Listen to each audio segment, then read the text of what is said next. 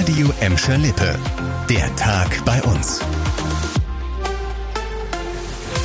Mit Annika Böhnig, hallo zusammen. Die Bierbecher von der großen Aufstiegsparty sind gerade erst gespült, da geht's auf Schalke auch schon personell zur Sache. Nach dem Partywochenende hat der Verein heute die ersten fünf Spieler aus der Aufstiegsmannschaft verabschiedet.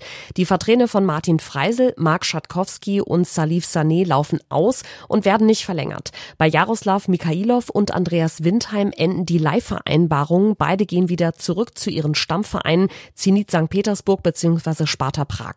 Die fünf Spieler wurden heute bei einem Saisonabschlussessen verabschiedet und Schalke betont nochmal, dass sie als Aufstiegshelden für immer Teil der Vereinsgeschichte bleiben werden. Tschüss sagt auch Co-Trainer Peter Hermann. Er war ja im Saisonschlussspurt eingesprungen und geht wie angekündigt zurück zum DFB.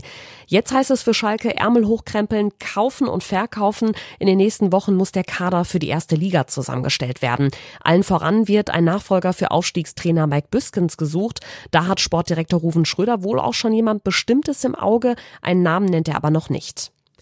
Bis jetzt sind die meisten Unternehmen bei uns in der Corona-Pandemie mit blauem Auge davongekommen. Die große Pleitewelle ist ausgeblieben, dank Milliardenhilfen für die Wirtschaft. Allerdings kann sich das auch ganz schnell ändern. Die Wirtschaftsforscher von Kreditreform gehen davon aus, dass das Pleiterisiko in nächster Zeit wieder deutlich steigen wird.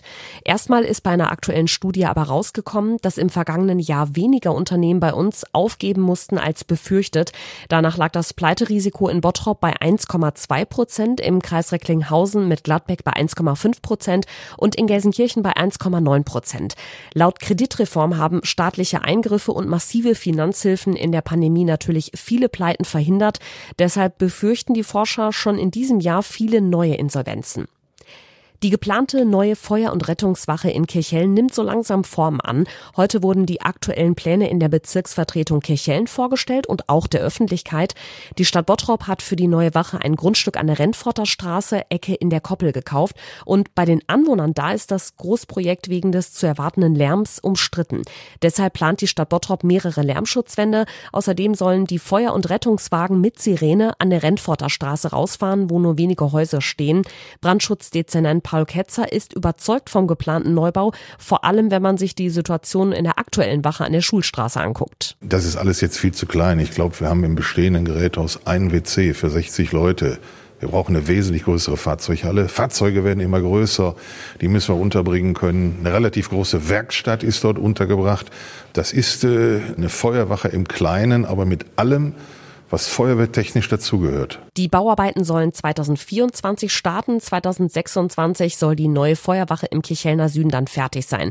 Auch die Hauptwache in Bottrop Mitte ist ja zu klein und zu alt geworden. Wann und wo da neu gebaut wird, steht aber noch nicht fest.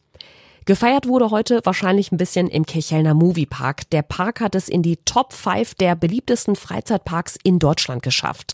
Die Online-Plattform Travel Circus hat 44 Parks miteinander verglichen. Da ging es zum Beispiel um das Preis-Leistungs-Verhältnis, den Bekanntheitswert, Google-Bewertungen oder Followerzahlen in den sozialen Netzwerken. Alles in allem ist der Moviepark dabei auf Platz 5 gelandet. Gepunktet hat der Bottroper Freizeitpark laut dem Ranking vor allem beim Bekanntheitsfaktor und beim Spaßfaktor für jedes jedes Alter. Auf Platz 1 hat es der Europapark Russ geschafft. Das war der Tag bei uns im Radio und als Podcast. Aktuelle Nachrichten aus Gladbeck, Bottrop und Gelsenkirchen findet ihr jederzeit auf radio und in unserer App.